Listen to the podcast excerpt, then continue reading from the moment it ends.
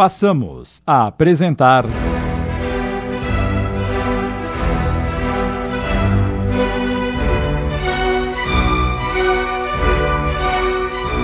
Corações em Conflito.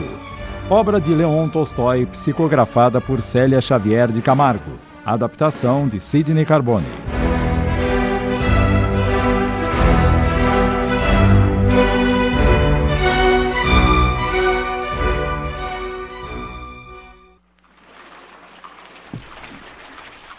Apenas alguns minutos rodando e Alexandra notou que a carruagem fazia um trajeto diferente.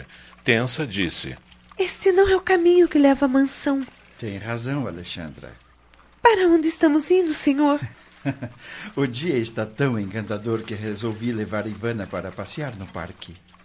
O que acha, pequenina? No parque? Ai, que bom, paizinho!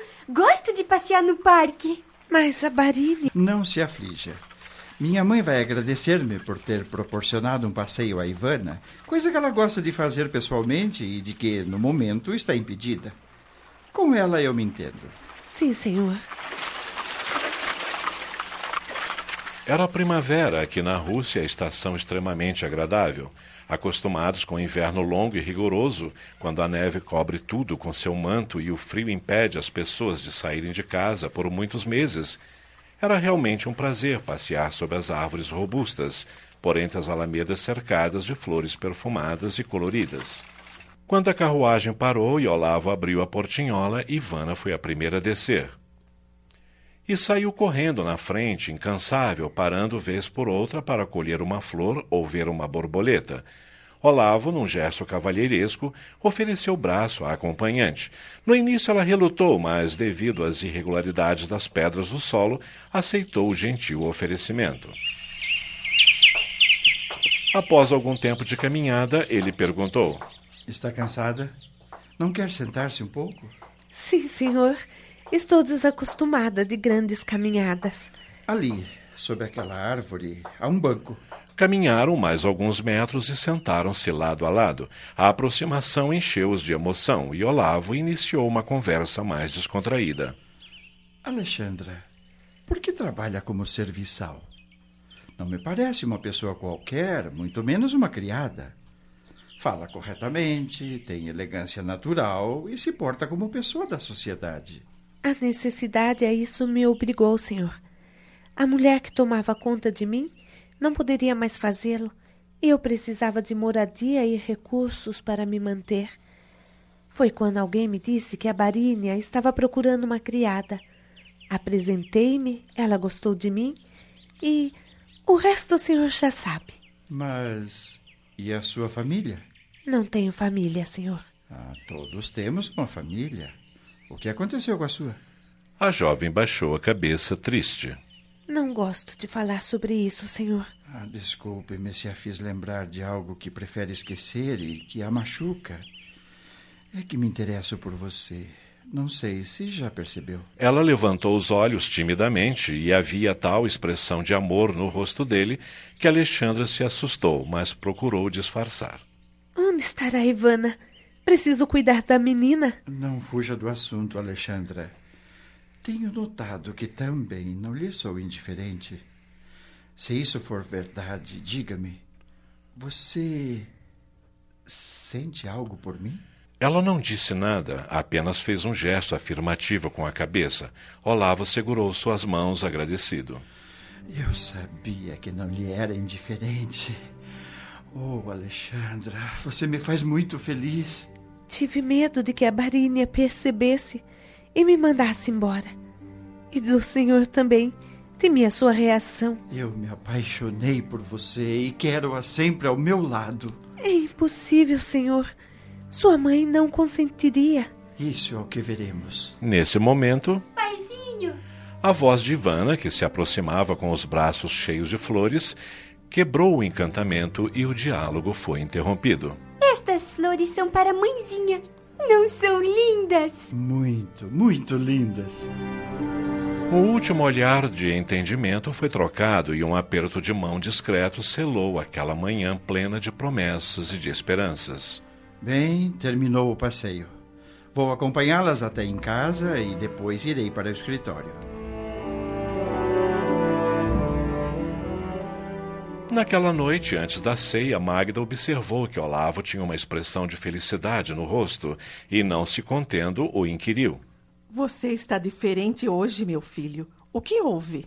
Diferente? Como? Não sei explicar. Contudo, noto que está mudado.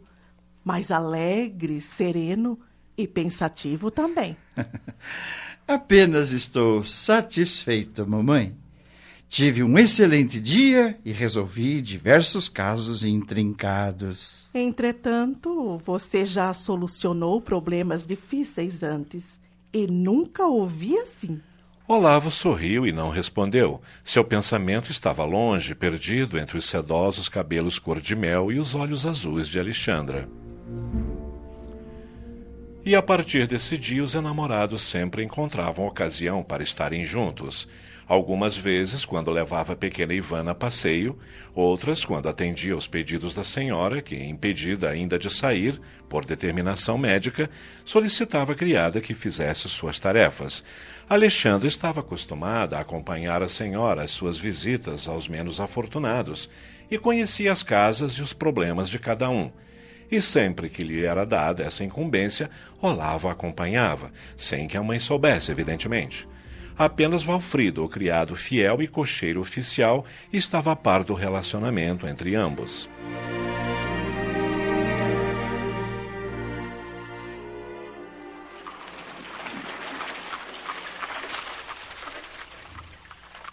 Cada vez que cumpriam as tarefas sociais, ao regressarem para casa, sentados juntinhos na carruagem, punham-se a conversar. Valfrido, elevado à condição de cúmplice, não tinha pressa alguma em chegar, procurando sempre os trajetos mais longos. Olavo contemplava Alexandra com admiração e respeito crescentes, acariciando-lhe as mãos. Não sei como pude ignorar sua presença durante tanto tempo, minha querida.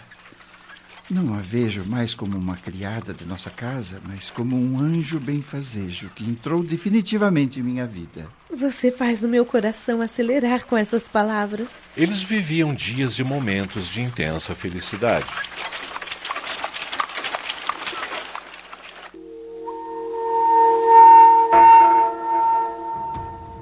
Quando Magda Barenkoff recuperou-se, retomou suas atividades normais, e os enamorados, embora satisfeitos com a recuperação da senhora, lamentaram não ter mais ocasião de se encontrarem a sós.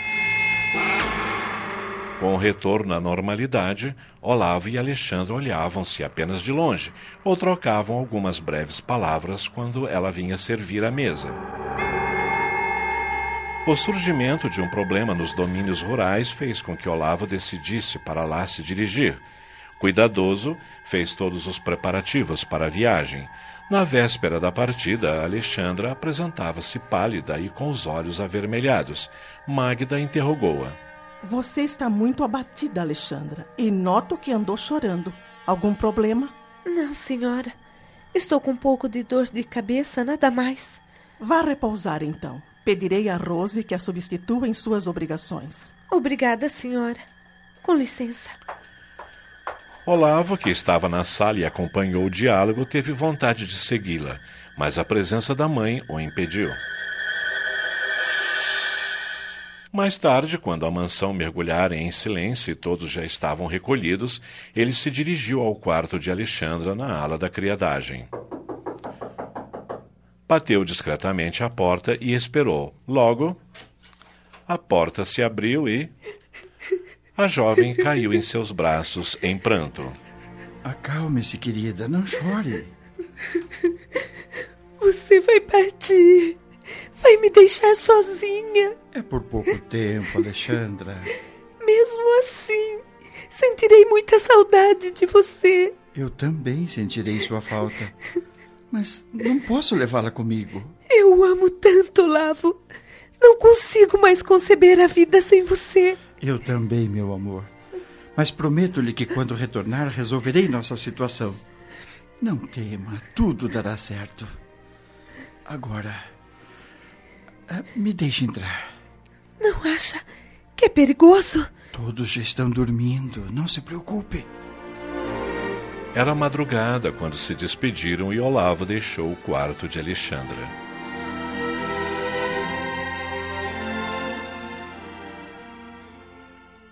Estamos apresentando Corações em Conflito